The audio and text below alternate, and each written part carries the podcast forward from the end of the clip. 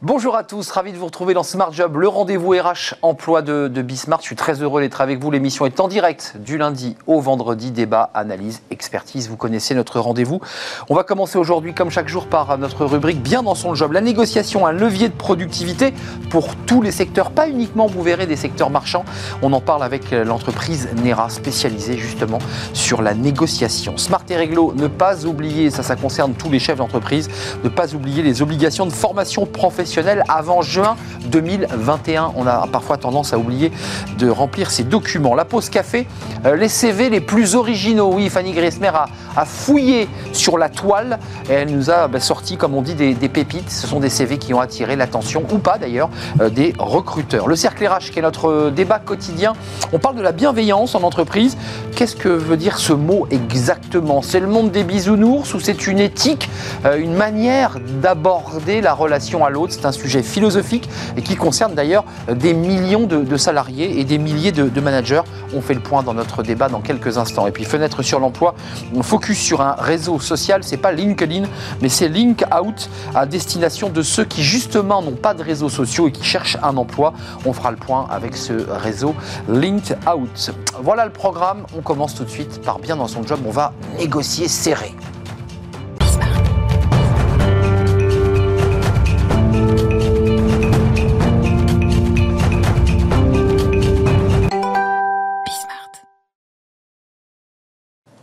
Bien dans son job. Pour être bien dans son job, il faut parfois savoir négocier euh, et atteindre ses objectifs, parce que la négo, c'est aussi ça, c'est pouvoir, euh, évidemment, pouvoir euh, avoir gain de cause. On en parle avec Julien Pellabert. Bonjour Julien. Bonjour Arnaud. Alors, je ne veux pas rentrer avec vous dans un jeu de négo, parce que vous êtes le fondateur de l'Institut de négociation et de recherche appliquée NERA, fondé en 2016.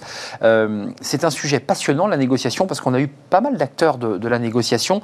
Vous vous êtes spécialisé sur la, la négociation, sur la formation, évidemment, on va en parler avec vous, le e-learning, puisque vous êtes passé évidemment comme toutes les entreprises à distance. D'abord, pour commencer, c'est quoi la négociation? Et pour être précis, vous me disiez en préparant l'émission que ça ne concernait pas que les secteurs marchands, parce qu'on pense tout de suite aux commerciaux, ça c'est classique, mais en fait c'est beaucoup plus vaste que ça, la négociation. Tout à fait. La négociation, c'est un mode de décision qui est partagé avec quelqu'un qui peut vous dire non. Donc à partir du moment où vous êtes dans une interaction humaine et que vous avez une phrase de type j'aimerais que ou vous attendez un oui, vous êtes en négociation on négocie en moyenne 80% de son temps. C'est des décisions qui sont prises en interaction avec d'autres personnes qui peuvent nous dire non. Le manager, son objectif, c'est de fédérer derrière une vision un collectif qui peut lui dire non. Il négocie tout le temps. Donc c'est un père de famille négocie avec son enfant. On n'en parlait pas. Mais non, mais c'est on est en égo tout le temps. Ah, un père de famille, euh, tout à fait. À partir du moment où on est sur une interaction sociale et qu'on attend quelque chose de quelqu'un, on est en négociation. Hmm. Ça veut dire que la réflexion que vous menez est très globale et qu'elle se concentre principalement sur ce qui se passe dans notre cerveau. Euh, il y a quand même les mots partent de notre cerveau et il faut trouver quoi? La bonne formule, le bon rythme, la bonne posture, le bon regard? Comment ça marche? Alors là, on est déjà sur de la technique. Euh, mais il y a déjà une intention. C'est de prendre en considération l'autre. Tout à l'heure, vous parliez de bienveillance et comment est-ce qu'on l'intègre dans l'équation de la décision, comment est-ce qu'on fait en sorte qu'il se sente à l'aise. Euh, puisque nous, on part d'un postulat qui est assez simple, c'est que l'être humain fait des choses qui font sens pour lui. Donc avant d'avoir des opportunités, comment est-ce qu'on peut être soi-même une opportunité pour l'autre? Et comment est-ce qu'on peut l'aider euh, là-dessus à solutionner son problème et, comment on peut l'accompagner? Et c'est seulement à ce moment-là qu'on va pouvoir récupérer ce qu'on souhaite dans la négociation. Alors c'est intéressant parce que vous formez euh, des top managers, des hauts potentiels dans des très grandes entreprises, vous avez des clients éminents, je pense à Total notamment, mmh. mais pas que lui. Puis vous me disiez que bah, tout doucement, le spectre de la négociation s'ouvrait à des, à des, secteurs qui n'étaient pas des secteurs marchands. Qu'est-ce qu'elles recherchent, ces institutions euh, qui sont éminentes? Je crois qu'il y a le ministère de la Défense, il y a des... Qu'est-ce qu'ils recherchent là, dans ce cas-là? Il n'y a, a rien à vendre? Il n'y a, rien à vendre. Et, c'est bien pour ça que la négociation, c'est un mode de décision partagé où l'autre a la capacité de dire non. C'est des gens qui sont en interaction avec d'autres euh, d'autres publics. Ça peut être des fournisseurs, ça peut être en interne, et qui vont vouloir travailler non pas que cette partie marchande, c'est-à-dire de marge ou de volume, qui est, extrêmement important pour beaucoup d'entreprises, de, beaucoup mais on peut parler de productivité. Parce que la créativité ou l'innovation dans une entreprise, c'est quoi? C'est que la capacité à encadrer un conflit un, conflit, c'est un désaccord qui est exprimé ou non exprimé. À partir du moment où on n'est pas d'accord, Arnaud, comment est-ce que vous voyez les choses? Ben, Comme ça. Mais je ne le vois pas comme ça. on va devenir créatif, on va innover. Mais cette saine disputation n'est que cette capacité à, encadrer le conflit et à générer de nouvelles idées. Donc ça veut dire qu'il faut accepter ce frottement. Il faut accepter qu'il y ait effectivement euh, un point de vue en désaccord. Tout à fait. Et c'est pas parce qu'une idée est rare qu'elle n'a pas de sens. S'il y a deux ans, je vous avais dit, Arnaud, vous savez, dans deux ans, la France, on aura tous des masques dans la rue. vous auriez dit que j'étais fou.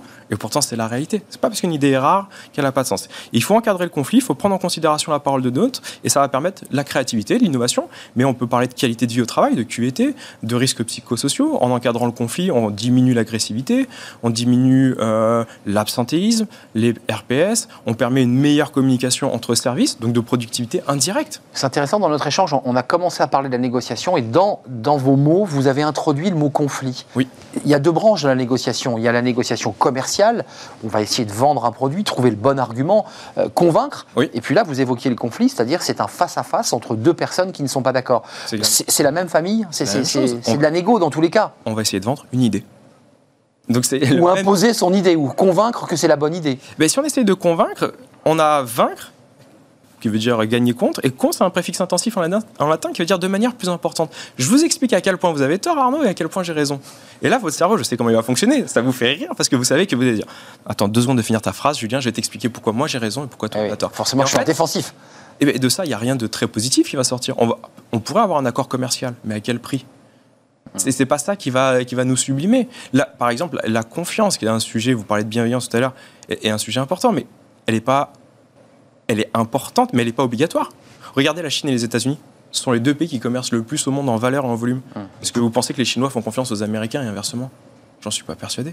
Par contre, à partir du moment où on est en capacité d'encadrer le conflit, d'avoir de la confiance ou de ne pas vouloir convaincre, on pourrait avoir des accords de bien meilleure qualité. Et c'est ça notre travail, c'est d'accompagner les entreprises là-dessus. Quelques mots sur NERA, parce que euh, votre force, évidemment, les, techniques de négociation dans tous les domaines, on vient de l'évoquer, mmh. commerciaux, pas commerciaux, euh, services marchands ou non marchands. Vous avez aussi euh, une envie de vous entourer des meilleurs. Ça, c'est important d'avoir dans tous les domaines les meilleurs. Oui, on a de la chance, on est entouré de personnes qui sont passionnées comme nous, et on a créé, vous en parliez tout à l'heure, un, parcours de e-learning euh, sur 67 jours. On est les seuls à avoir fait ça en France, qui est une formation qui est certifiante, qui est reconnue par l'État euh, et qui est en plus 100% prise en charge par le CPF, le compte personnel de formation. C'est-à-dire qu'on a 99% de nos apprenants qui ont un reste à charge euh, à 0 euros, c'est gratuit. Et là-dessus, on a 12 des meilleurs négociateurs français. On a l'ancien chef de la cellule de négociation du RAID, on a l'ancien chef de la cellule de négociation du GIGN, on a une enseignante à Harvard, on a un docteur en psychologie détection du mensonge, euh, en préparation mentale, en intelligence émotionnelle, en art oratoire. On a la chance d'avoir réuni 12 personnes d'une très grande qualité qui sont passionnées par leur sujet et qui vont au lieu, enfin, c'est toujours très agréable de, de, former en entreprise, mais là, on s'ouvre au plus grand nombre. Et le CPF nous donne cette opportunité, on, en mm. est extrêmement reconnaissant. Mais, mais comme on dit, un, coup de boost, euh, on a toujours eu besoin, depuis la nuit des temps, finalement, de négocier. Depuis qu'on a commencé à échanger entre hommes, euh, entre êtres humains, il y a eu de la négociation. La négociation la plus ultime aujourd'hui, c'est celle de la cybercriminalité. Alors ça, c'est quelque chose de... On a eu des invités à plusieurs reprises sur ce plateau qui nous expliquaient que c'était des moments de tension incroyables pour les entreprises on peut rentrer dans une négociation. Vous vous, êtes penché déjà sur ce sujet-là? On vient de lancer une offre euh, de cybersécurité avec notre partenaire qui est Maltem Consulting, qui est un cabinet de conseil euh, euh, spécialisé en IT. C'est la première solution aujourd'hui souveraine numérique en France qui apporte une réponse globale à la cybersécurité à travers une réponse qui est coordonnée, qui est d'avoir deux armes à notre disposition, qui est la négociation avec une cellule de négociation et avec euh, l'intervention IT. Et ces deux armes sont coordonnées en vue de solutionner euh, le problème pour les entreprises. Parce qu'effectivement, c'est un problème de plus en plus d'actualité. Bien sûr. Aujourd'hui, les chiffres, c'est en 2021, l'estimation, c'est 6 000 milliards de dollars. le coût. 6 000 milliards Oui, en, termes de, de C'est colossal. Et c'est que le début. Euh, c'est très intéressant parce que vous parliez tout à l'heure d'un négociateur du RAID qui vient apporter son, sa valeur ajoutée mmh. à, vos, à, vos, participants j'ai l'impression qu'on va avoir de moins en moins besoin d'hommes cagoulés avec des pistolets à la, à la, ceinture, mais de plus en plus de négociateurs qui maîtrisent l'IT. On va vers ça finalement. La, la, la criminalité, elle est sur l'IT aujourd'hui. Euh, c'est un, un, pan qui est en train de se développer euh, et qui est accéléré effectivement en plus avec le confinement et, tout ce, ce travail qu'on a à domicile. Mais effectivement, on va avoir de plus en plus besoin d'avoir des, des, des unités qui sont coordonnées parce que la négociation, elle a du sens, l'intervention Haïti, elle a du sens, mais quand on coordonne les deux, quand on a une réponse qui est globale, on sublime la réponse qu'on peut apporter. Allez, avant de nous, quitter, Julien Pellabert, euh, un ou deux conseils, sans, déflorer vos formations évidemment, mais un ou deux conseils pour ceux qui nous regardent, qui se disent jamais été bon en négo, on l'entend souvent, jamais été bon dans la négo. Qu'est-ce que vous pouvez leur dire à ces, personnes-là? Déjà que la négociation, c'est pas intuitif, ça s'apprend. Et euh, il y a des points de passage qu'on retrouve dans toute forme de, négociation, quel que soit l'enjeu. Hein. On peut négocier avec euh, son conjoint, conjointe, directeur des achats, un collègue, un forcené. Ça passe par les mêmes leviers au niveau du cerveau. Déjà, la, première étape, c'est que la préparation, elle permet le succès. Il faut prendre le contrôle de ses intuitions. Les intuitions sont jamais exactes. Euh, et quand on y met un jugement de valeur, ça devient un préjugé. Et le passage à l'acte, c'est de la discrimination. Alors c'est un sujet RH, on entend la discrimination sur le sexe, sur la religion, mais pour des négociateurs, c'est quelle est la question que je m'interdis de poser? Ou quelle est l'attitude que je m'interdis à cause d'une croyance limitante qui n'a aucune raison logique d'être exact. Donc il faut, être, il faut se, libérer, se préparer. Se préparer pour prendre du recul sur son intuition. La deuxième chose, c'est qu'il faut passer d'une volonté de convaincre, on l'a vu tout à l'heure, à une volonté de comprendre. C'est-à-dire il faut comprendre le référentiel de son interlocuteur, comment est-ce qu'il perçoit sa réalité et comment on peut y apporter une, une solution qui fait sens le but n'est pas que de convaincre, c'est de comprendre. Ça, c'est une phrase essentielle. Si vous voulez influencer, il faut écouter, comprendre et influencer dans un troisième. Si on avait une quatrième place, on aurait nous parler de la bienveillance, puisqu'en fait, c'est très très lié d'ailleurs au sujet qu'on aura tout à l'heure dans notre débat sur la bienveillance, c'est-à-dire la capacité d'écouter l'autre pour l'engager et l'embarquer, c'est ça aussi. Et tout à fait. En négociation, il y a une phrase que j'aime pas du tout, qui est le win-win, qui en fait est une mauvaise compréhension. moche. Le win-win, c'est pas du gagnant-gagnant, c'est les travaux de Robert Axelrod au départ, qui parle de donnant-donnant et qui l'a schématisé en win-win. Et le donnant-donnant, c'est de la bienveillance. C'est donnant-donnant et c'est pas gagnant-gagnant. Et c'est de la bienveillance. Qu'on a galvaudé. C'était un plaisir de vous accueillir sur ce Merci plateau. pour l'invitation. Euh, voilà, c'est votre passion est transmissible et passée à travers la, caméra. Julien Pellabert, fondateur de l'Institut de négociation et de recherche appliquée NERA, euh, la négo dans tous les secteurs, jusqu'à la cyber, vous venez de l'entendre, puisque vous êtes en train de développer, elle existe, cette formation pour les, pour les entreprises bah, qui sont victimes de ces, de ces criminels. On, ben, on s'intéresse au droit, parce que le droit c'est très très important, évidemment. Euh, on va parler eh bien, des obligations en matière de formation. Tiens, tiens, tiens, ça intéresse euh, le chef d'entreprise que vous êtes, parce que vous avez des obligations de chef d'entreprise.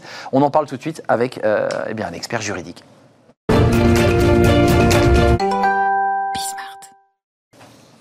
Smart et Réglo. Quel plaisir de vous accueillir Estelle Danilano, experte en droit social chez SVP Information Décisionnelle.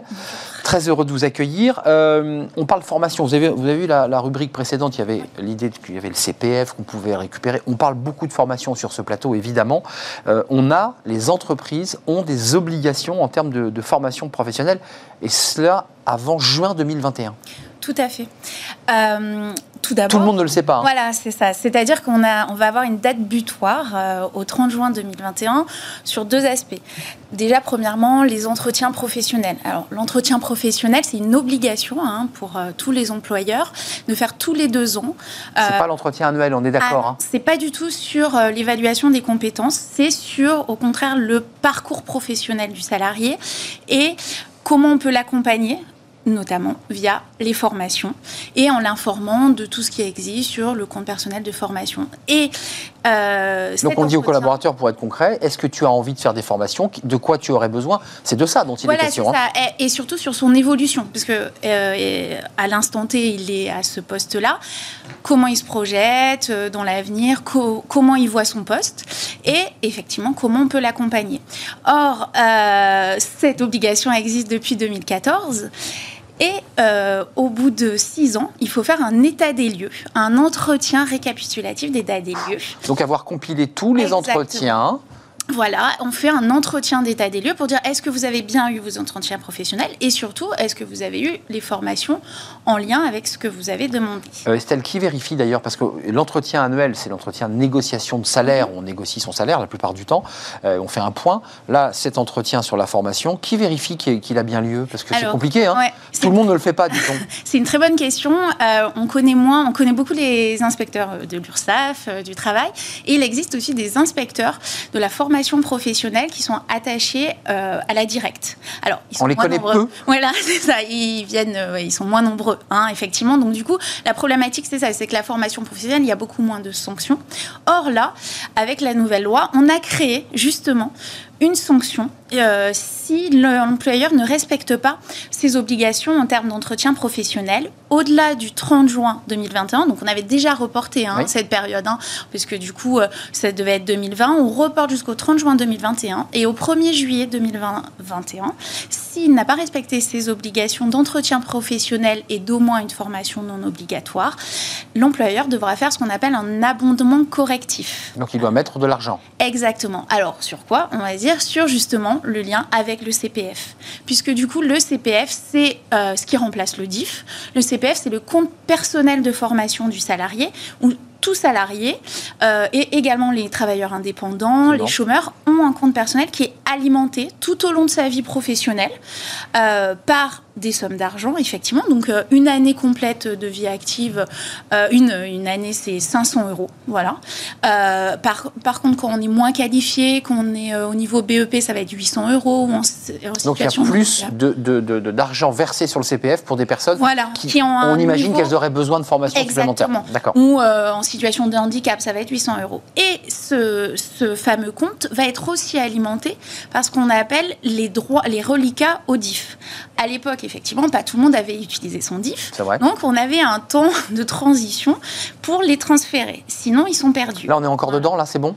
Et justement, c'est la même date. Ça a été prolongé euh, plusieurs fois, effectivement. et là, euh, ça Il faut le redire, hein, c'est fin juin maximum 2021 pour 30, 30 juin. Hein. 30 juin. Transférer le DIF vers le CPF. sinon, c'est perdu. Euh, c'est facile. Hein, pour, alors, oui, c'est très facile. Personnellement, je l'ai fait euh, hier. Parce que je le, pas le numéro de sécu, c'est ça numéro de sécu, tout le monde peut le faire. Et après, on déclare ses nombres d'heures de DIF. C'est juste qu'il faut retrouver son bulletin de salaire de décembre 2014 ou janvier 2015 pour avoir son nombre d'heures ou son oh attestation. Bah, attendez, c'est compliqué pour des gens qui ont changé d'emploi. Il faut rappeler euh, l'entreprise qu'on a quittée. Oui, effectivement. Alors, sinon, quand on est parti, on a eu sur le certificat de travail le nombre d'heures de DIF. D'accord. vrai, voilà, il faut avoir ce nombre. Et après, c'est déclaratif. On dit, euh, il me restait 100 heures. Une heure de diff égale 15 euros et automatiquement, en deux secondes, le compte est alimenté et on a une somme d'argent. Moi, j'en ai pas eu besoin puisque mon DIF était déjà clair, donc j'avais juste à le transférer. J'ai pas eu de souci de transfert. On m'a pas demandé mon bulletin de paie de 2014. Alors là, moi, hier, quand je l'ai fait, effectivement, on m'a demandé une pièce justificative. Hmm. Vous voyez pour, euh, Mais c'est vraiment déclaratif. Euh, des, des, sanctions, des, des, inspecteurs, alors qu'on connaît mal, d'ailleurs, peut-être qu'on fera une émission un jour mhm. pour, pour, parler d'eux, puisqu'on ne les connaît pas, ces inspecteurs qui viennent vérifier. Euh, qu'est-ce que doit payer et quel est le montant parce que est-ce que c'est vraiment contraignant pour l'entreprise Alors, c'est. Euh, elle abonde le DIF du chef d'entreprise, du, salarié. Si, si effectivement il n'a pas respecté ses obligations en termes d'entretien professionnel, la grande nouveauté, c'est cette sanction pécuniaire qui est quand même de 3 000 euros par salarié. Attention que pour les entreprises de plus de 50 salariés. D'accord. Et attendez, il paye 3 000 euros parce qu'il n'a pas quoi? Fait les entretiens annuels, pas proposé de formation? Voilà. Alors, c'est vraiment la sanction pour ne pas avoir fait l'entretien d'état des lieux de, de l'entretien professionnel, effectivement, et ne pas avoir euh, fait la, une, au moins une formation non obligatoire. D'accord. Et ça, effectivement, c'est une obligation qui existe depuis 2014, que tout le monde en parlait, tout le monde en parlait. Attention, faites l'entretien professionnel, faites-le. Sauf que là, on arrive maintenant au 30 juin 2021. Et euh, l'abondement correctif va, va, va rentrer en vigueur. De vous à moi, euh, le 30 juin, c'est bientôt. Euh, ceux qui n'ont pas réussi à le faire depuis 6 ans, ils sont de toute façon hors clou. Après, la problématique, c'est que ces 3 000 euros par salarié, c'est quand même de la volonté de l'employeur. C'est à lui de, de verser, c'est-à-dire de faire le virement à la caisse des dépôts et consignations. Il ne le fera pas. C'est la problématique. Alors, en cas de contrôle, il va, il va devoir le, le prouver. Mmh, c'est une sanction qui existe. Donc, hein. il joue avec le feu en se disant si j'ai pas de contrôle, euh, bah, ça passera. Si j'ai un contrôle, bah, je devrais Exactement. Mais c'est quand même une grande nouveauté en formation professionnelle parce que la formation professionnelle, avant, effectivement, il n'y avait aucune une sanction. Euh, il y avait. Il y a un petit début de quelque chose. Exactement. Et en tout cas, on apprend qu'il y a des, inspecteurs euh, qui sont dépendants de la directe, donc des préfectures, hein, des services de direct des, préfectures régionales. Euh, des, absolument, le, mot, c'est les DRIS. Hein. Les DRIS, oui, ça, a changé. Avant, c'était la directe. En tout cas, ils se déplacent dans les entreprises et demandent les. Ah, voilà, donc, soyez vigilants et surtout, soyez vigilants, vous salariés, évidemment, de transférer votre DIF pour ceux qui ont beaucoup d'ancienneté pour le mettre sur le CPF. ça aboutit à une somme qu'on voit apparaître. Hein. Tout, tout de suite, effectivement. Et donc après, on peut l'utiliser, bien sûr, pour une formation de façon libre. Hein. C'est vraiment personnel. Donc euh, l'employeur n'a pas à interagir par rapport à ça. Donc on choisit une formation qualifiante et on en a beaucoup parlé. On peut aussi financer le permis B. Exact. Mais dans le cadre d'un parcours professionnel quand même. Hein. C'est si on a un parcours et c'est assez souple. Oui, oui, c'est vrai. Et ensuite, on a des listes d'entreprises de, formation. Voilà, il faut une formation éligible. Éligible hein, sur la liste qui est proposée. Exactement. Ça, ça reste encore, à mon avis, à, améliorer, si je peux me permettre. Tout à fait. Merci, Estelle, de nous avoir éclairé sur tous ces enjeux. 30 juin 2021, c'est la date butoir pour tous ces sujets de formation. Soyez vigilants, vous qui êtes chef d'entreprise de plus de 50 salariés. Merci, experte euh, Estelle en, en, droit social chez SVP Information Décisionnelle. C'était un plaisir de vous accueillir. On accueille bien dans quelques secondes, les avocats ou les experts envoient des CV parfois. On va s'intéresser avec Fanny Griesmer dans la pause café, vous savez, à ces CV originaux qui dénotent et qui parfois, eh évidemment, tapent dans l'œil du, du recruteur parce qu'on se dit, tiens, ça c'est un CV qui sort de l'ordinaire. On en parle avec Fanny.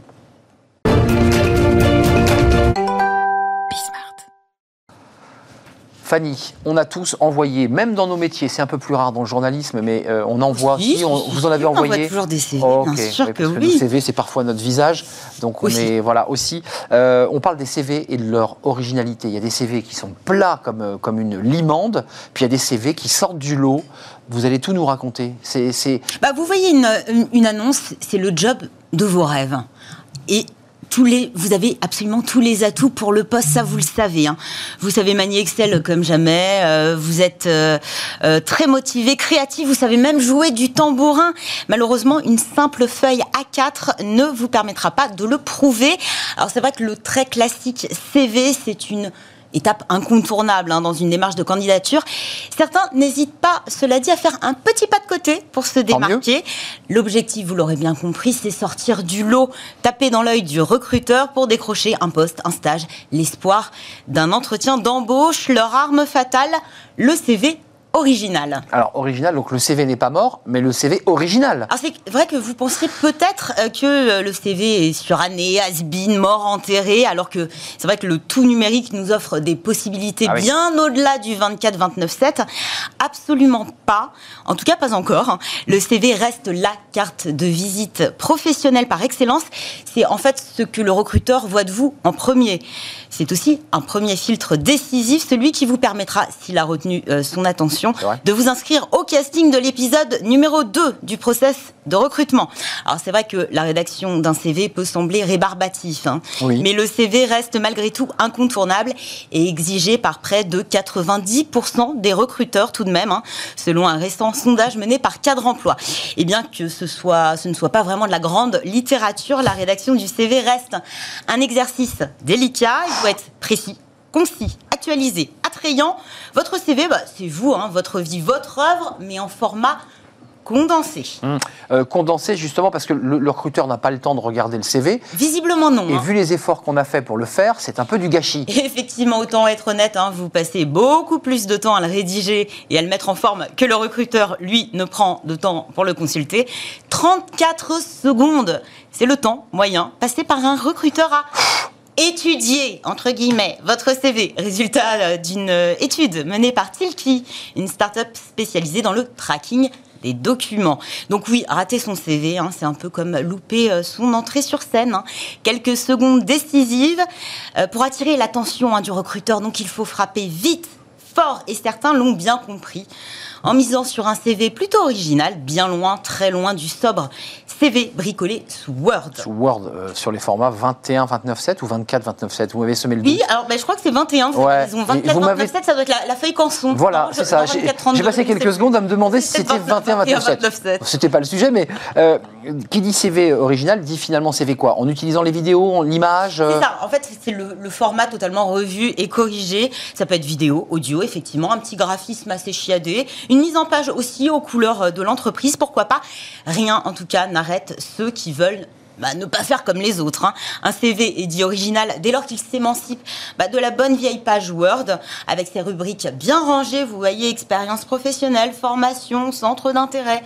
Les atouts euh, sont nombreux. Bah, déjà, peut vous permettre de sortir du lot, montrer ce que vous, avez, vous savez faire, montrer également votre personnalité, une stratégie qui peut euh, s'avérer euh, plutôt payante à l'heure où les soft skills sont particulièrement plébiscités. Ceci dit, quelques points d'attention. Euh, l'originalité doit être bien maîtrisé. Avant de vous lancer, hein, et pour éviter de faire pchit, mieux vaut suivre ces quelques petits conseils. Alors, vous lettres originales, d'accord ah, Puisqu'on les attend, vos CV, vous les avez, ces CV Vraiment, non mais reprenez pas une, une, idée vue maintes fois, par exemple dans les exemples que je vous présenterai. Ah, vous mettez l'eau à la bouche. Vous n'essayez pas non plus d'être original à tout prix. Hein. Euh, le CV doit rester professionnel. Euh, il doit avoir un lien avec le secteur visé, le poste visé également, les qualités aussi que l'on attend d'un candidat. Pour faire simple, on ne doit pas avoir l'impression que votre, euh, votre CV est arrivé chez le recruteur un petit peu par hasard. Euh, ça semble logique, mais surtout si vous faites euh, du son ou de la vidéo, hein, veillez à ce que le format sous lequel est enregistré votre CV puisse être lu par tous. Sinon, ça ne fonctionne pas. le format original doit aussi ne pas desservir le fond. On doit retrouver quand même les informations essentiel, au risque de finir eh bien, au terme des 34 secondes, au même stade qu'un vulgaire CV traditionnel, c'est-à-dire à la poubelle. Mmh. Euh, enfin, la poubelle numérique. Numérique, oui, généralement. Enfin, sauf si vous faites un envoi euh, papier et des poubelles euh, physiques. Donc c'est un pari risqué Pari, oui, totalement risqué. Hein. globalement, même si c'est bien réalisé, ça passe ou ça casse. N'oubliez pas que vous pouvez tomber sur un, on va dire un, recruteur conservateur. Hein. Il sera peut-être pas forcément sensible à votre démarche artistique. Euh, évitez aussi peut-être dans certains secteurs. Alors c'est vrai que ça peut être plutôt payant dans des secteurs tels que la communication, la publicité, le graphisme comptabilité, euh, juridique, euh, audit. Est-ce que vous nous les montrez, ces CV, un jour? Alors, Fanny, vous nous avez mis l'eau à la bouche. qui ont gagné des points euh, bah, enfin, là, pour le coup, c'était un peu comme une, bouteille jetée à la mer. Ils ont été mis en ligne sur des réseaux sociaux. Donc, ça a aussi permis euh, de faire le buzz, hein, on ne va pas se le cacher. Hein. Euh, ils ont cassé les codes et tout en maîtrisant ce. Vous nous direz ce qu'on marchait et pas. voilà, on y va. le premier, inspiration, série TV, celui-ci. une jeune étudiante tourangelle qui a trouvé une alternance dans la communication et marketing grâce à ce CV original inspiré de la série Netflix Orange is the New Black. Sa publication sur le réseau LinkedIn a fait un carton, plus de 2 millions de vues. Elle a reçu plus d'une centaine d'offres. Pas mal. Inspiration presse-papier maintenant, ah. été dernier. Euh, une euh, ah, étudiante de 23 ans, la recherche d'un stage dans la communication sportive, a littéralement épaté le web, hein, séduit un grand nombre d'entreprises avec un CV inspiré de la maquette, de, la maquette du journal L'équipe. Quel boulot Alors pas seulement une page, hein, euh, mais un journal tout entier, ce qui lui a permis de rassembler CV, lettres de motivation et portfolio dans un même document. Ça a dû lui prendre quelques heures, effectivement. Oui, quelques journées même.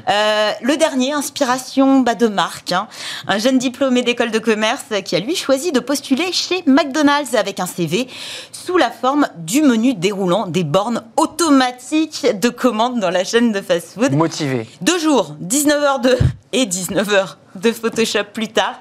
Le résultat est assez étonnant. Moi, j'aime beaucoup celui-ci. Mmh. Alors aujourd'hui, il ne travaille pas effectivement ah, aux côtés de, Ronald McDonald. Je suis allée me renseigner. Euh, en revanche, il a décrocher un très beau poste dans une agence de marketing. Génial. Et les deux précédentes?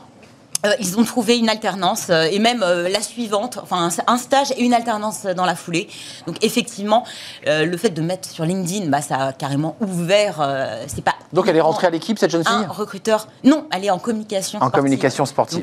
dans son secteur. plus, mais dans son secteur. Oui, en tout cas, elle s'est fait remarquer. C'était un sacré boulot qu'elle a fait là quand même de, refaire un journal. je, je trouve que au moins, on saluera vos efforts. Écoutez, je vais revoir mon CV euh, à 4 avec la petite photo sur le coin gauche. On va chercher par contre l'inspiration. Hein. Ne, faites pas comme les autres, on va trouver quelque chose. Ouais, la photo date de l'an 2000, il faut le préciser. Donc si vous voulez, il faut peut-être que je réactualise un peu tout ça. Merci Fanny d'être venue nous éclairer sur les CV. Attention, danger. Soyez originaux, mais, mais, mais euh, attention. Mais n'allez pas trop loin, restez Voilà.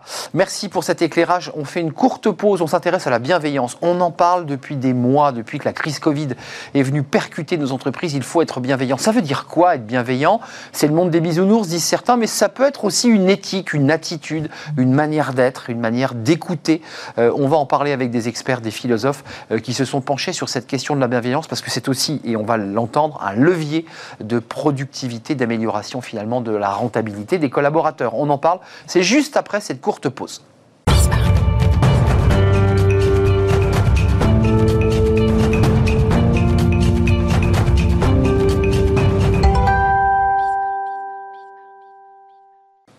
Le cercle RH, le débat quotidien de, Smart Job, très heureux de vous retrouver. On parle de la bienveillance. On en parle beaucoup dans beaucoup d'articles, de journaux spécialisés, de, dans les échos, dans toute la presse. On parle de cette bienveillance. C'est quoi la bienveillance? Qu'est-ce que ça veut dire exactement? La crise Covid a replacé l'humain au centre et euh, on, nous explique que les managers suivent des formations pour être plus bienveillants. Mais c'est quoi? C'est le monde des bisounours? Où on est gentil, on est doux, on ne s'énerve plus, euh, où c'est un manager plus éthique euh, qui réfléchit qui écoute euh, son collaborateur et, qui l'accompagne aussi, parce qu'il y a souvent une perte de sens. On se sent parfois un peu seul quand on est euh, salarié. Euh, on en parle avec des experts, des philosophes, évidemment. Thibaut Brière, conseiller en management, vous êtes déjà venu sur notre plateau, expert des nouvelles formes de travail et philosophe, parce que vous, vous revendiquez le fait d'avoir été un philosophe en entreprise qui est venu aider peut-être à faire un pas de côté aux, dirigeants, aux, organisations. Et puis ce livre, vous étiez venu en parler d'ailleurs sur ce plateau avec votre co-autrice, 10 clés pour préparer mon entreprise au travail à distance, écrit, je ne l'oublie pas, avec Caroline Del Torchio, parce que sinon elle m'en voudrait. Euh, Mathias Leboeuf, autre philosophe, je commence par les philosophes. Bah oui, journaliste, philosophe. Euh, la bienveillance est une notion longtemps ignorée des entreprises. C'est un papier que vous avez signé dans Dirigeants, euh, qui vous développez cette, cette notion euh, autour de la bienveillance. Qu'est-ce qu'elle est et quelle est votre définition de la bienveillance? On va faire le point avec vous dans, quelques instants. Et puis Étienne Hirschauer. Bonjour Étienne. Bonjour. Ravi de vous revoir. Merci. Vous n'étiez pas assis à la même place il y a quelques, quelques mois, mais vous revenez nous voir, directeur général d'Ecoder, membre des EDC, euh, entreprise et dirigeant chrétien. Oui. Je l'ai bien dit? C'est ça. Oui, parce qu'une fois sur deux, je dis entrepreneur, et ça, ça, agace les membres des EDC. Euh, Ecoder, pour nous le dire en un mot, c'est une entreprise d'insertion, d'inclusion, euh, de recyclage d'appareils électroniques, d'ordinateurs. Combien de salariés vous avez 150. Euh, 150 salariés. Oui. Quand, on vous dit, euh, et on a dû vous la poser cette question, vous êtes, vous êtes un, patron bienveillant, forcément tous les patrons disent, bah, évidemment que je suis bienveillant. Tout le monde répond cela. Vous êtes un patron bienveillant? Alors, euh, je suis interviewé, on me dit que tout le monde dit ça, donc de fait, je me dis, bon, il faut quand même que je trouve quelque chose de nouveau à dire. Euh, non, mais je pense que, c'est un chemin, en fait. Je pense que c'est un chemin. Euh, on n'est pas, moi, naturellement, en tant qu'homme, je ne suis pas spontanément et naturellement bienveillant tout le temps. Mais par contre, j'ai le souci d'aller de, dans ce chemin, de, de construire sur ce chemin, et j'ai ce souci de l'attention à chacun de mes collaborateurs. Et encore une fois, c'est un chemin. Donc j'ai pas dit que j'étais arrivé. J'ai dit que j'ai ce souci véritable. Alors je vais utiliser un mot en tant que chrétien, c'est une bataille avec soi-même. Convertir, exactement. On est d'accord. Et de me convertir dans la bienveillance. Donc c'est une bataille avec vous-même parce qu'il y a des moments où on est pris avec ses problématiques, ses problèmes perso, Exactement. et qu'on n'est pas ouvert en fait. On n'est pas ouvert. C'est ça la, difficulté. Et ouais, juste un tout petit mot. C'est un combat de tous les jours. J'ai un, exemple très précis ce matin. J'ai une personne que j'emploie moins bien. C'est-à-dire que l'entreprise a changé et lui, il n'a pas changé. Et, donc, on a un conflit, il sent bien qu'il n'est plus adapté à l'entreprise. Et donc, il faut impérativement qu'avec cet, individu, je me dise comment lui rentrer dedans? Comment? Et, Est-ce que je le licencie? Comment est-ce que j'échange avec lui? Comment est-ce que. etc. Enfin, on va faire d'angélisme sur ce sujet-là? C'est un truc de tous les jours. C'est-à-dire que tous les jours, vous vous dites j'en ai marre de ce mec-là, il faut qu'il faut qu'il passe la porte. Et puis à la fois, je me dis mais il a tellement apporté à l'entreprise. Mmh. C'est ça, c'est important. Qu'est-ce que j'en fais? Voilà, je voulais juste poser ah bah, ce, sujet. Là, vous avez posé sans. Là, il n'y a pas de théorie. Je, me mets. Euh, Mathias, Mathias Leboeuf. Là, c'est un cas très concret. C'est la personne qui va recevoir le patron va se dire bon, il va me virer, il n'a pas été bienveillant, il m'a maltraité. Et là, il y a un questionnement intérieur d'un patron qui dit, chef d'entreprise, qui dit bah, je peux pas. Enfin, je. Comment vous le regardez ça, vous qui avez ausculté cette question? Déjà, il y a une chose, c'est que la bienveillance, ça va pas de soi. Et, et, et, ça va probablement pas de soi, euh, encore plus en entreprise. L'entreprise n'a pas vocation immédiate à être euh, bienveillante.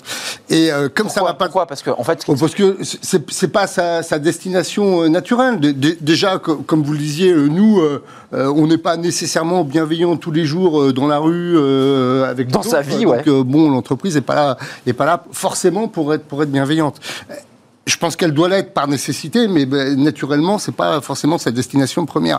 Euh, et c'est justement parce que c'est pas facile qu'on a besoin de, penser ça. Euh, les philosophes d'ailleurs sont, là pour ça. Si c'était facile, si ça allait de soi, on se poserait pas la question.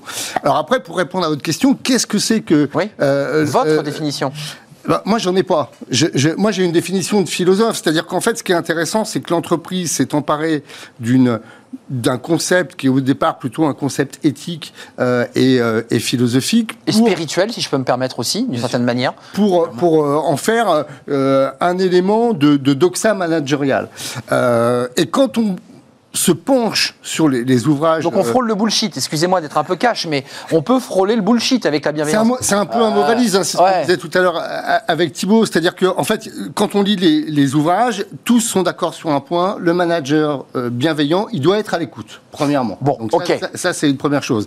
Après, alors vous avez euh, les cinq clés pour être un bon manager bienveillant, euh, les huit principes pour être un bon manager bienveillant. Alors c'est quoi? C'est euh, arriver à ne pas mettre, c'est comment dire, ses employés en échec, être disponible. Il y, a des tas de principes. C'est aider l'autre à bien vivre dans l'entreprise d'une certaine façon, parce que ça rebondit sur la question du bien-être en entreprise bien sûr. et, et de et d'une forme d'harmonie. Mais Thibaut Brière, vous philosophe, votre définition de la bienveillance, dans votre article, vous citez Kant, vous citez un certain nombre de philosophes, dont Kant, qui, portait cette, cette, réflexion. Vous êtes d'accord, je vous ai vu être sensible à l'idée que la bienveillance qui a basculé dans l'entreprise était à l'origine une forme éthique, un positionnement éthique, spirituel, qui est un travail quotidien sur soi-même. C'est-à-dire qu'on doit tous les jours euh, ausculter sa, relation à l'autre, en fait. Oui, sa relation à l'autre, euh, qui est elle-même fondée donc sur la relation à soi. Mais donc la bienveillance, le minimum qu'on puisse en dire, c'est que d'abord euh, rappeler l'étymologie qui est du fait que c'est vouloir le bien. Vouloir le bien, c'est pas forcément vouloir ce qui est agréable à l'autre. C'est pas forcément vouloir aussi ce que l'on désire soi-même. Et donc ça implique aussi parfois et même euh, tout le temps, selon moi, une confrontation des opinions. Or, aujourd'hui, euh, ce que l'on entend de plus en plus en entreprise par bienveillance, c'est avant tout une manière doucereuse euh, de vivre l'entreprise, donc vraiment l'entreprise bisounours, bisounours, dont vous parliez tout, tout à l'heure. tout le monde est cool, quoi. Tout le monde est cool.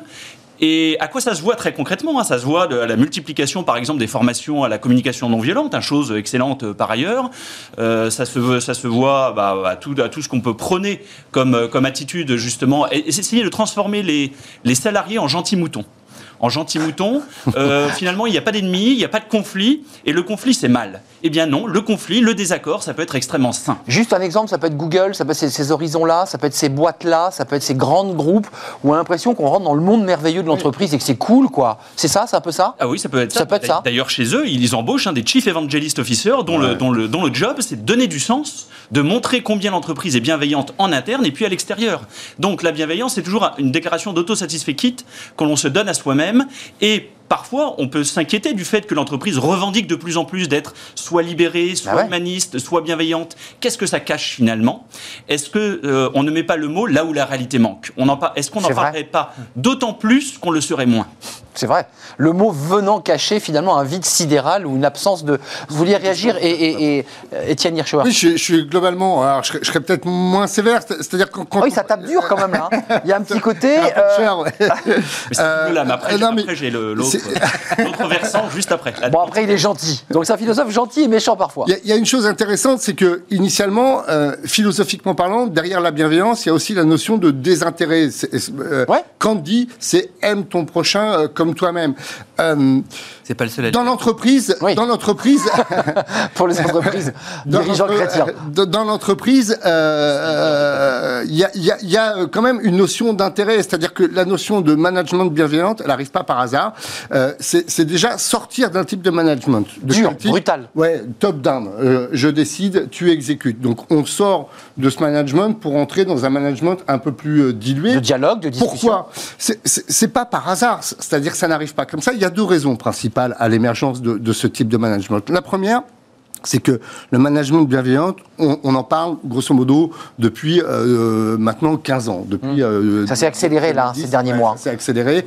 Mais euh, initialement, c'est parce que à ce moment-là, les jeunes millennials arrivent sur le marché du travail. Oui, j'allais évoquer et c'est la première génération tout Internet. Ils sont habitués à des, à des communications horizontales. Et c'est Freud, c'est le rapport au père, c'est le rapport à l'autorité qui, qui, qui et, a, et là, il y, a un vrai problème parce que les entreprises n'arrivent plus bah à recruter. bien sûr. Parce que le, les jeunes euh, millennials ne se retrouvent pas dans le type de rapport. Bah, c'est pas euh, l'autorité du père des années 60 qui, voilà, qui disait et les enfants exécutés, c'est plus ça aujourd'hui. Donc là, il faut s'adapter. Il, faut. Euh, mais vous, vous, vous citez comment dans ce management moi, je vois deux dimensions en fait. Je vois la dimension de, du manager bienveillant vis-à-vis de ses, salariés. Et donc l'exemple que je prenais tout à l'heure de cette personne qui n'est plus employable et de savoir comment je vais pouvoir gérer ce sujet-là, en prenant en compte que le conflit n'est pas forcément négatif pour autant, par, par essence. J'entends bien ce que vous dites. Il faut l'accepter donc. Ça c'est la première dimension. Et puis il y a ensuite le projet de l'entreprise. Est-ce que le projet de l'entreprise il s'inscrit dans une démarche de bienveillance? Et, je reprends ce que vous disiez sur cette histoire de, recruter des millenniums, des jeunes, etc. Ouais, qui sont plus dans cette relation d'autorité, quoi. Qui de fait, en effet. C'est vrai. On tue le père, c'est le rapport au père. L'autorité, etc. Et moi, je le ressens très très bien. Je travaille donc depuis 4 ans pour cette entreprise Ecoder qui reconditionne du matériel informatique et donc qui a trois objets. Un objet d'insérer des personnes en situation d'exclusion au niveau du travail, un objet écologique de reconditionner du déchet, et un troisième objet qui est de redistribuer du matériel informatique auprès de gens qui n'ont pas les moyens de se le payer à la FNAC. Top vertu. Non mais Alors là, on coche toutes les cases. Et ben là, on attire... de très le Et donc, on, on attire tous ces millenniums je, recrute de, des HEC, des polytechniques, des... Parce que ça a du sens Plus que jamais.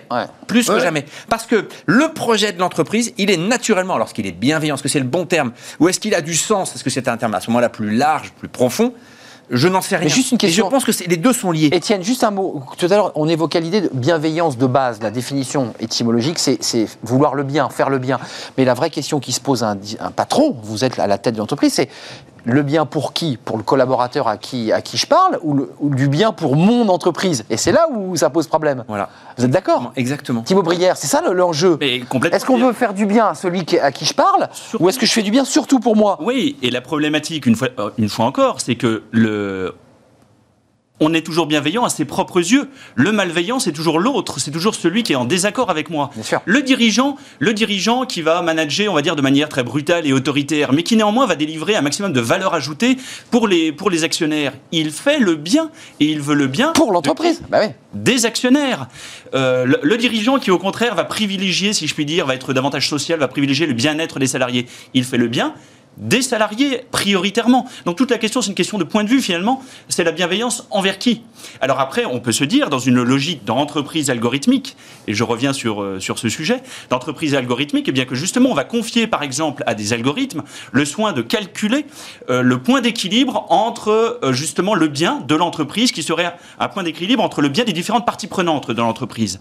Et, Passionnant. Et ensuite l'entreprise finalement bienveillante. Le juste milieu de la bienveillance, quoi. Et ce sera l'entreprise L'entreprise bienveillante, ce sera l'entreprise prévenante, celle qui va prévenir les désirs de ses salariés et qui, euh, les, prévenant, en fait, ne leur demandera pas leur avis de savoir si c'est leur bien. Et aujourd'hui, c'est ce qu'on voit arriver avec les nudges en entreprise. C'est-à-dire qu'on va guider les salariés vers ce qui est calculé, ce qui est pressenti par quelques-uns comme étant leur intérêt, comme étant en leur disant c'est le bien pour vous. En disant c'est bon pour vous. Et on va orienter vos comportements, fût à votre insu, mais dans votre intérêt. Et là, parfois, justement, la bienveillance peut se traduire de manière. La deuxième lame, hein. un petit peu euh, délicate. Bah, et donc, il faut y regarder bah, à deux délicate, manipulatrice, si je peux me permettre. Mais les plus grands, euh, euh, les plus grands patrons, si je puis dire, manipulateurs, prétendent toujours faire le bien des autres. Euh, hum. oui. et, ils se considèrent bienveillants d'ailleurs. Exactement, c'est là-dessus qu'il faut faire attention. il y a une clé, il y a une clé Étienne Hircher et Mathias Leboeuf. Il y a une clé pour moi véritable. Hein. L'entreprise, elle a deux missions elle a une mission économique On et une mission sociale. Donc en fait, il y a un équilibre à trouver entre les deux. Et j'en parlais la dernière fois que je suis venu ici, mais j'en reparle de nouveau.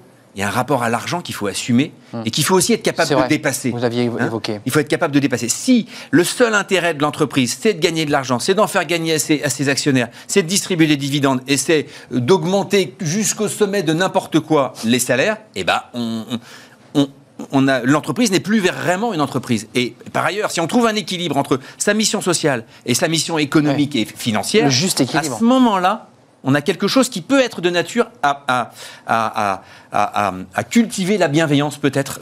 Voilà. Vous voulez intervenir, Mathias C'est intéressant parce qu'il y, a, y a ce rapport au bien à l'autre ou aux actionnaires. Et il y a ce juste milieu entre bah, gagner de l'argent, parce qu'il faut vivre, il faut, il faut gagner sa vie, gagner de l'argent, et puis aussi permettre aux salariés d'être heureux. C'est quoi le, juste milieu? Parce que la bienveillance, c'est devenu un peu un mot à l'américaine, une société moderne, on est, tous heureux. Et puis la, grande difficulté, c'est d'arriver de, à voir comment le discours s'incarne. C'est-à-dire qu'il y a un discours, le discours donc du management bienveillant, très bien, euh, qui, est, un levier de recrutement, qui est un, qui est un levier de, pérennisation aussi des. On dit même de productivité d'ailleurs. Productivité, oui, c'est ça. Et puis après, la grande difficulté, c'est de voir comment ça s'incarne. Et là, je crois que c'est vraiment fonction du manager et, euh, et, du, et, du, chef d'entreprise. Parce qu'effectivement, euh, un manager euh, va pas se transformer tout d'un coup en Socrate, Jésus ou Bouddha. Quoi. Donc il y a une vraie difficulté. Ça passe aussi par la personnalité du manager. Bah et donc de sa formation. C'est ça. Enfin, entre guillemets, Mathias, on transforme pas un manager un peu bourrin, un peu agressif, un peu en, en, une sorte de sage zen qui tout d'un coup va ouvrir son bureau en disant entrez, parlons, réfléchissons ensemble. C'est pas possible. C'est la grande question. Oui. Bah oui. Qu'est-ce qu'on fait des, managers boomers euh, verticaux Bah oui. Euh, est-ce qu'on il y en a plein. Euh, voilà. Donc ça, c'est une vraie difficulté qui est souvent occultée en général par, les manuels. L'avenir, c'est quoi? Parce que on, se pose la question. On va sortir du Covid. On a changé nos manières de travailler, de regarder le travail. Le sens à notre travail n'est plus le même, et donc le sens à nos managers, notre rapport est plus le même on va au conflit ou grâce à cette espèce d'univers un peu plus bienveillant, on va réussir à trouver un terrain d'entente? Parce qu'il y a beaucoup de salariés qui se posent la question. Quand tout va redevenir normal, euh, ça, va, ça va barder, quoi. Le risque, selon moi, c'est qu'on aille effectivement vers plus de manipulation au nom de la bienveillance. Et pour revenir justement mais ce n'est naturellement pas ce que je souhaite. Pour revenir à la mmh. problématique. C'est une tendance. Euh, oui, que je, que je, crois forte.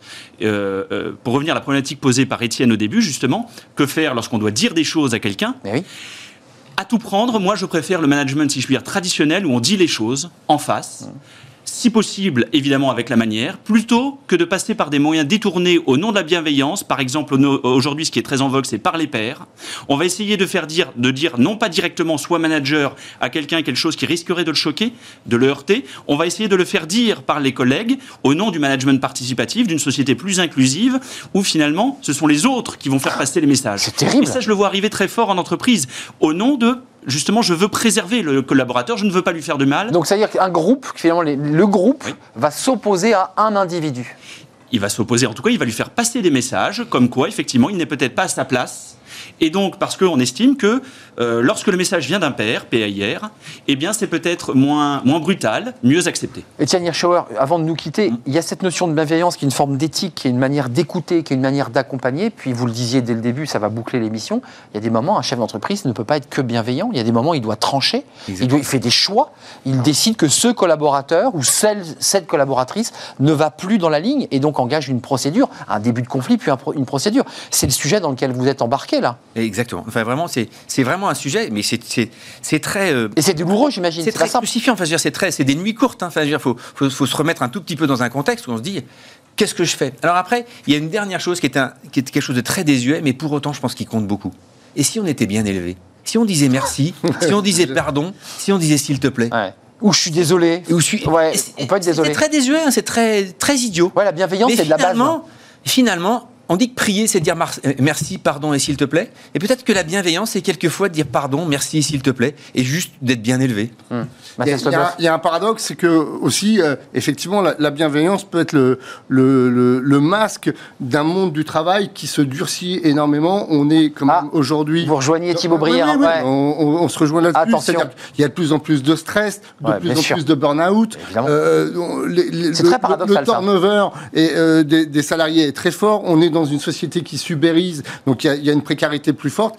Et euh, on dit attention, il faut être bienveillant, quoi. C'est-à-dire que la, réalité, elle est souvent pas bienveillante. Un mot qui cache une autre réalité. Oui, ça. Alors, est-ce que l'humain peut compenser la, dureté de la réalité? C'est cette question-là aussi.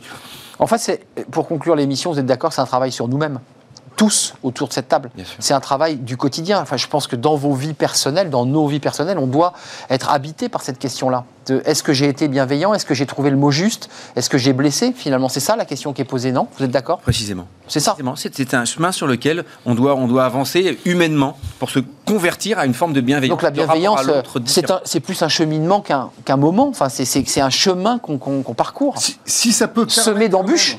Si ça peut permettre, c'est-à-dire si c'est un discours qui peut permettre de sortir de certaines pratiques, les humiliations, les brimades, euh, le harcèlement, le, harcèlement hum. euh, bah, Bravo. Mieux, voilà, effectivement. Après, effectivement, euh, la bienveillance, elle peut très vite être dévoyée hum. et servir des, fins qui ne sont pas. La bienveillance au, service de qui? Parce que c'est la question que vous soulevez finalement dans, ce, dans ce, débat. Au service de qui? Et pour moi, je, je, conclurai juste en deux mots. Pour moi, la bienveillance, c'est d'abord une exigence de vérité vis-à-vis -vis de l'autre oser être vrai, dire les choses. Et deuxièmement, une exigence de liberté. C'est-à-dire ne pas vouloir, au nom de la bienveillance, que l'autre veuille ce que moi je veux. Accepter que dans l'entreprise, il puisse y avoir des différences, voire des divergences, et voir dans ces divergences en même temps une source d'intelligence collective. L'entreprise a besoin de divergences. Il ne s'agit pas que tout le monde soit bienveillant uniquement envers son employeur, c'est-à-dire en, présumant que par définition, l'employeur a toujours raison. L'employeur, il a aussi besoin qu'on lui dise les choses de manière à pouvoir euh, bah, justement euh, mettre de l'eau dans son vin, changer d'opinion éventuellement. Merci à vous trois de nous avoir éclairés sur ce débat euh, à la fois très concret et très philosophique sur euh, bah, ce qu'on est tous finalement dans nos vies personnelles et puis les risques quand même de, dérapage ou de, manipulation du, mot euh, bienveillance. Merci à, Thibaut Brière, conseiller en management, expert des nouvelles formes de travail avec ce livre, Les 10 clés pour, pour, télétravailler. voilà, on voit la, couverture. Merci à Mathias Leboeuf, philosophe, journaliste évidemment, à, lire cet article dans, les, dans le dirigeant.fr qui est un, un, long papier sur, sur cette question de la bienveillance et puis merci à Étienne euh, Hirschauer, le DG euh, d'Ecoder, habité euh, bah, par un dossier sensible qui vient de nous poser sur le bureau. On ne sait pas trop quoi en faire. On va vous laisser repartir avec cette difficulté que vous allez gérer, j'en suis sûr. Merci, c'était un plaisir de vous accueillir sur le plateau. On termine par fenêtre sur l'emploi. On connaît LinkedIn, évidemment, tout le monde connaît LinkedIn. On connaît peut-être un peu moins encore que Link Out, qui permet eh bien, à ceux qui n'ont pas de réseaux sociaux, à ceux qui sont sur le bord du chemin, de trouver un emploi grâce à ce réseau social. On, accueille euh, eh bien justement l'un de ses fondateurs.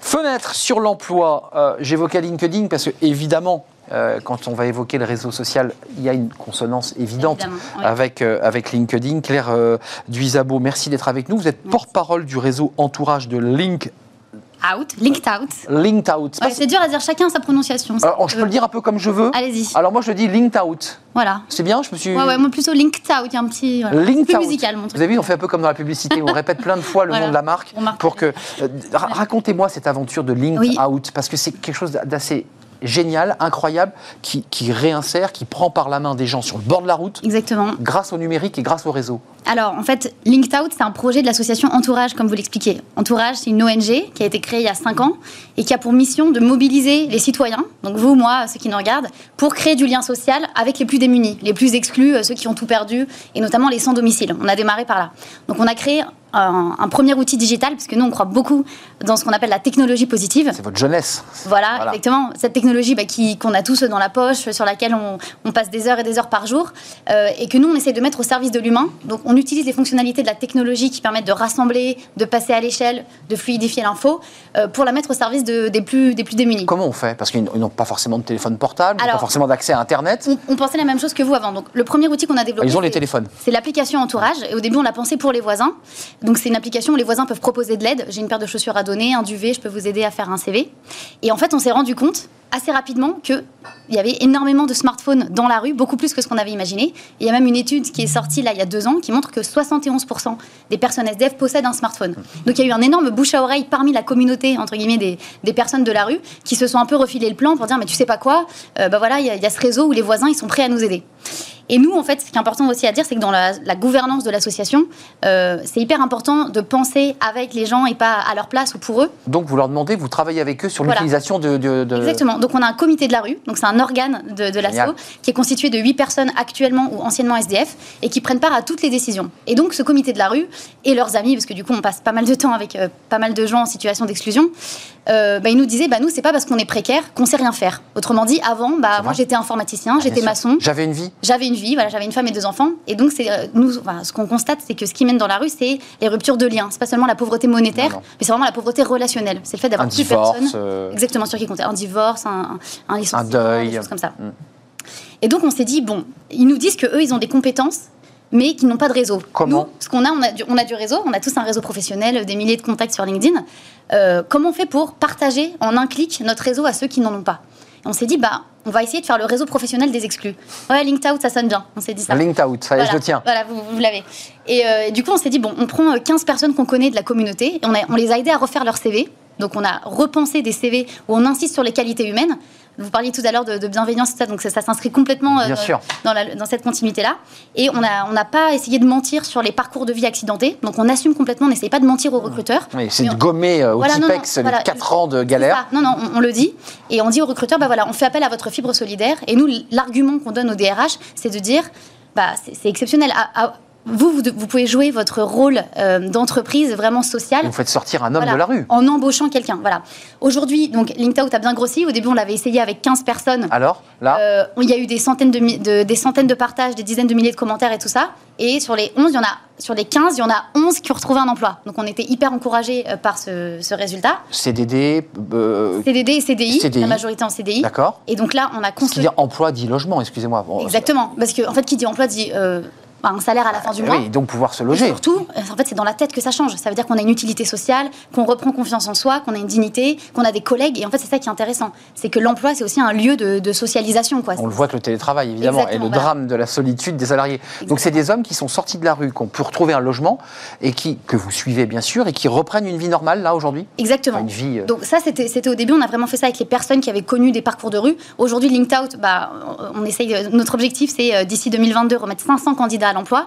Donc, on ne s'adresse pas seulement aux personnes de la rue, mais aux très grands exclus. Ça peut être euh, des mères célibataires euh, très précarisées, par exemple. Ça peut être euh, des jeunes issus de l'aide sociale à l'enfance. Vous savez, il y a pas mal de jeunes orphelins, du coup, qui arrivent à 18 ans sans réseau, ils n'ont plus rien, ils n'ont plus d'aide. voilà, donc aujourd'hui, on a un peu essayé d'élargir cette cible-là. Et la chance incroyable qu'on a eue l'année dernière, euh, c'est qu'on a eu un. Voilà, on va, le voir. Je trouve ça génial, l'aventure du bateau et du Vendée Globe. Exactement. On va le voir, le, bateau, parce qu'en plus, c'est un, un, vraiment un bateau de compétition. Euh, euh, link, link, out sur la coque et sur la voile. Exactement. Et il est arrivé combien, votre bateau? Alors, sixième? On a joué les premières places pendant toute la bah course. On a été deuxième ou troisième, et à la fin, on est arrivé sixième. Mais... Sixième, d'accord. Du Vendée Globe, on du est d'accord. Du Vendée Globe, ouais, de la course mythique. C'est la question qu'on se posait. Dans la... Voilà. On voit qu'il a des foils en plus. Donc, il a des foils. Alors, il a cassé un de ses foils pendant la course, mais on avait un super skipper, Thomas Ruyant, qui a été exceptionnel. Ce qui est génial aussi, c'est que ça, a apporté une dimension de rêve dans une période complètement morose où tout le monde euh, avait un peu le moral dans les chaussettes. Et pour les candidats, ça les a vraiment euh, mobilisés. Ça les a... Certains ont bossé sur le Vendée Globe, non? Il y a eu des... Alors, on, les a emmenés très régulièrement à Lorient et au Sable d'Olonne pour le lancement.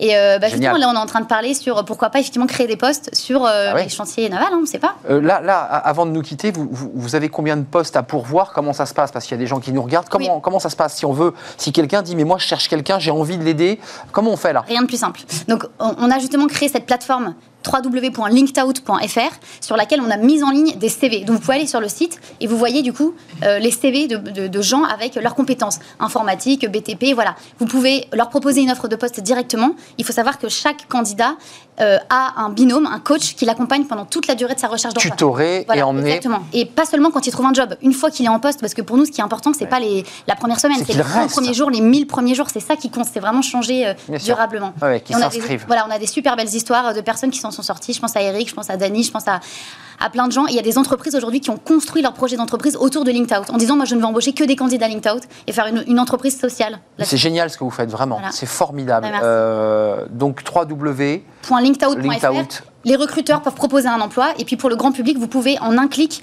partager ces CV-là sur vos réseaux et ainsi donner de la visibilité et provoquer le bouche à oreille qui vont aboutir à des opportunités d'emploi. Voilà, c'est aussi une forme de bienveillance et d'éthique aussi que d'aller tendre la main à ces salariés, à de ceux qui sont dans la rue, mais qui ont été des salariés.